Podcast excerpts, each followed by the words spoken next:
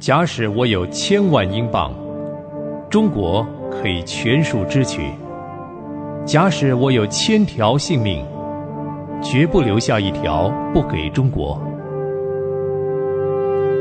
戴德生传。亲爱的朋友，平安，欢迎收听《戴德生传》，我是芳华。上回在节目里和您分享了戴德生少年时期的情形。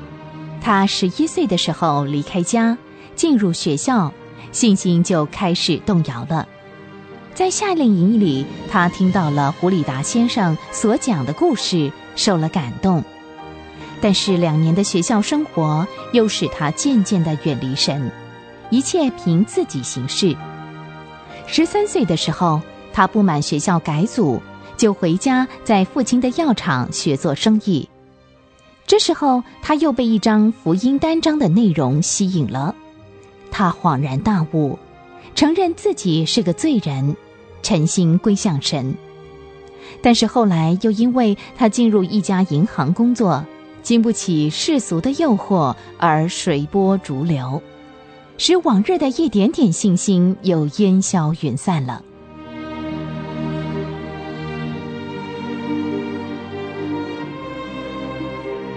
戴德生在银行工作了一段时间之后，忽然生病了，这使得他不得不放弃工作，回家养病。回家之后，表面上看不出有什么跟以前不同，可是戴德生的内心却充满了不幸和反叛。最初，他想靠着自己的努力试着做一个基督徒，结果失败了，因此他想。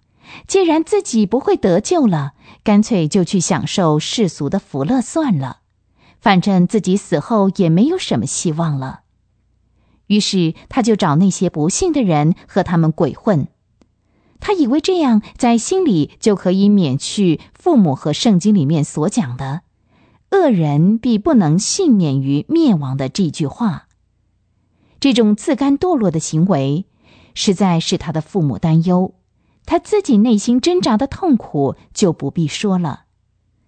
他的母亲看到他这个样子就可怜他，每次都是温和的劝导他，迫切的为他祷告。而比他小四岁的妹妹也立志每天三次为他的哥哥虔诚的祷告，直到哥哥悔改为止。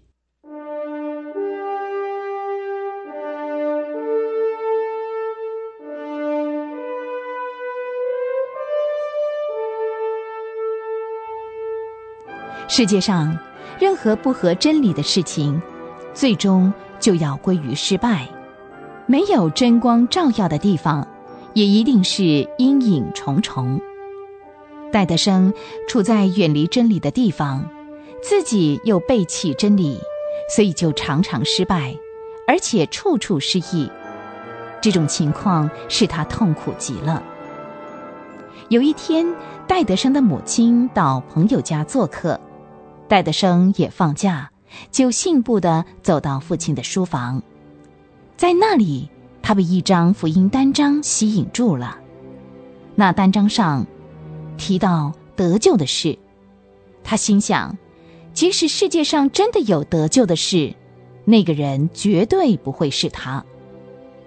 可是就在这个时候，戴德生的母亲虽然在七八十里以外的地方。但是他并没有忘记为自己孩子得救的事祷告。那天下午，戴德生的母亲在朋友家喝完了下午茶，走出餐厅，到一个安静的房子里为儿子带祷。他想，做客在外，时间比较充裕，同时又没有家务缠身，于是他就把房门锁上，立定心志。在神没有答应他的祷告之前，绝对不离开那间房间。他要一直等到圣灵告诉他他的儿子已经得救了，才停止祷告。就在同一个时间里，戴德生在他父亲的房间，拿着这张福音单张，念着：“基督做成的功，基督做成的功，奇怪，为什么他要这样说呢？为什么他不说基督的救赎工作呢？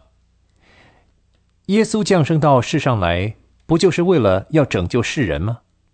基督做成的功，他做成什么功呢？哦，我想起来了，当他被钉在十字架上的时候，他也说过一句话：“成了。”他究竟成了什么？成了？啊，对了对了，他成了一个完全救赎的工作。他不但救赎了我。他还救赎了全世界的人，每个人的罪债都因着他的死还清了。既然这样，还有什么该做的呢？哦，主啊，我，我是个罪人，我需要你的拯救，我愿意接受你做我的救主，求你赦免我，我要不停止的赞美你的名。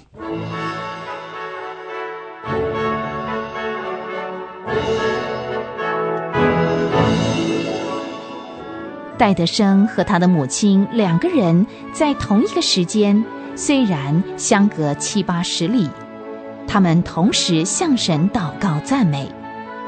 做母亲的求神拯救他的孩子，求神光照他的孩子。母亲在灵里得到了答案，知道神已经成全了，就赞美感谢神。而戴德生也因着罪得赦免而赞美欢乐。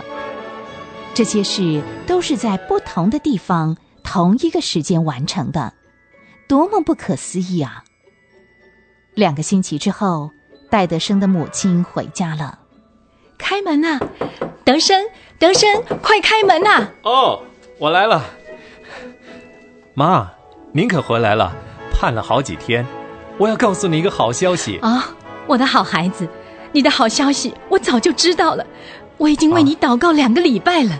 怎么，您早就知道了？是啊，一定是妹妹不守信用，写信告诉你了。德生，你叫妹妹守什么信用啊？妈，您您不知道，我悔改认罪了。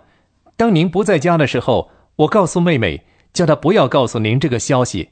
没想到她还是说了。不要错怪了你妹妹，德生。你得救的消息，妈妈并不是从你妹妹那里知道的，她什么事情也没有告诉我。妈，那，那您是从哪儿知道这个消息的呢？我是从祷告当中知道的。啊，妈，谢谢你，谢谢你为我祷告。妈，你回来了，我给你倒茶。好啊，谢谢。你坐下来休息一会儿，爸爸快从店里回来了。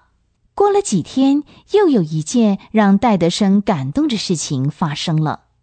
妹妹，这是我在院子里捡到的一本日记本，因为它的封面跟我的一样，所以我打开来看了。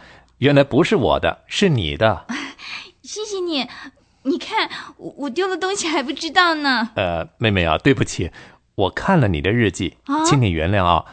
里头有一句话，我把它写在我的日记本上了。是什么话让你这么珍惜呀？来，给妈妈看看。您看，就是这句话，太使我受感动了。立志为哥哥天天祷告，直到他得救为止。小妹，神听了我们的祷告，答应了我们的请求。嗯。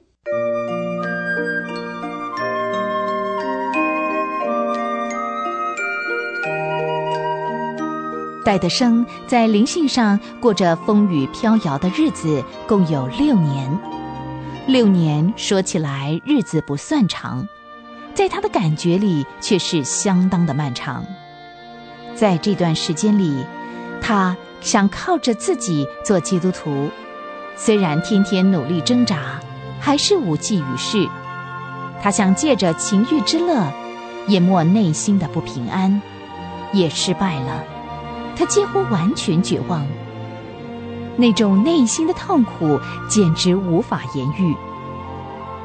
而在艰难的时刻，有很多主内的亲友为他代祷，包括他的母亲和他的妹妹。此刻，圣灵充满了他，使他转祸为福，从死亡的阴谷转向光明。戴德生生长在这样的家庭里，并且在这样的环境当中得救，使得他深深觉得神的应许是十分可靠的。祷告就是向神支取力量唯一的方法。亲爱的朋友，您在生活当中有难处吗？您需要帮忙吗？